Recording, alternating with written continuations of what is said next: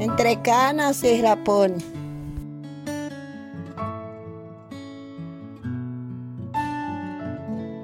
Un campesino que era bien abeja, o sea, bien astuto, trabajaba sus tierras de sol a sol y no tenía quejas de sus cultivos porque le iba mucho lo bueno.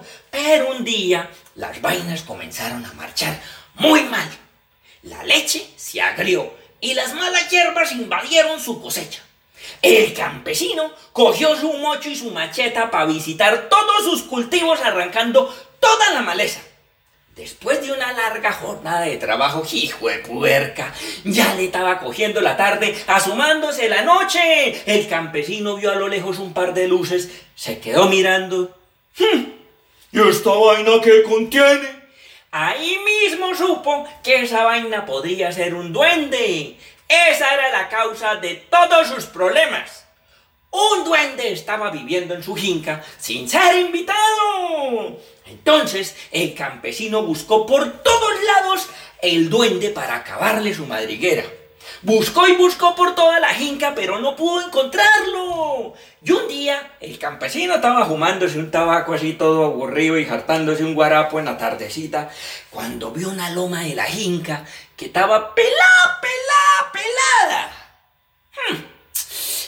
campesino se acordó que esas lomas peladas no hay que dejarlas así, porque eso genera erosión y se daña el terreno. Entonces, el campesino cogió su asadón y se fue para la loma. Cuando llegó a la loma, empezó a tirarle asadón y a toda esa loma puerca, y tire y tire y tire asadón, cuando de pronto debajo de la tierra, ¡prum! Apareció el duende echando humo, rayos y centellas, ¡hmm! mejor dicho, con todos los efectos especiales. ¡Usted el sagratísimo rostro que es esta vaina! Se quedó el campesino mirando al duende con una cara de pingo esteñido, ¡hmm! todo pálido, pálido, pálido. Y el duende le dijo así todo arrecho, "Mm, ¿qué estás haciendo? Destruiste el techo de mi hogar. ¿No ves que yo vivo ahí abajo?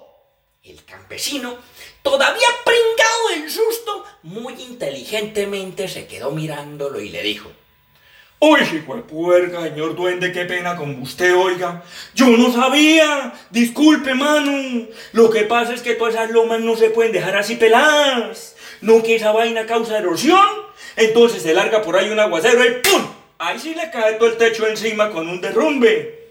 Por eso no está bien dejar las lomas en cultivar. ¿Qué le parece? Si yo me pongo y cultivo y nos repartimos la cosecha.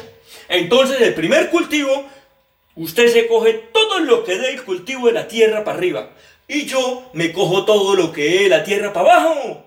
Y para la próxima, pues yo cojo todo lo que dé la tierra para arriba y usted todo lo que dé la tierra para abajo. ¿Le parece? "Mm, muy bien, dijo el duende.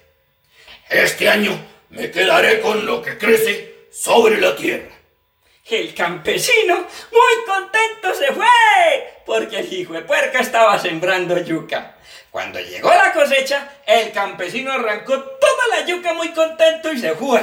Mientras el duende estaba contento con todo ese montón de palos y hojas.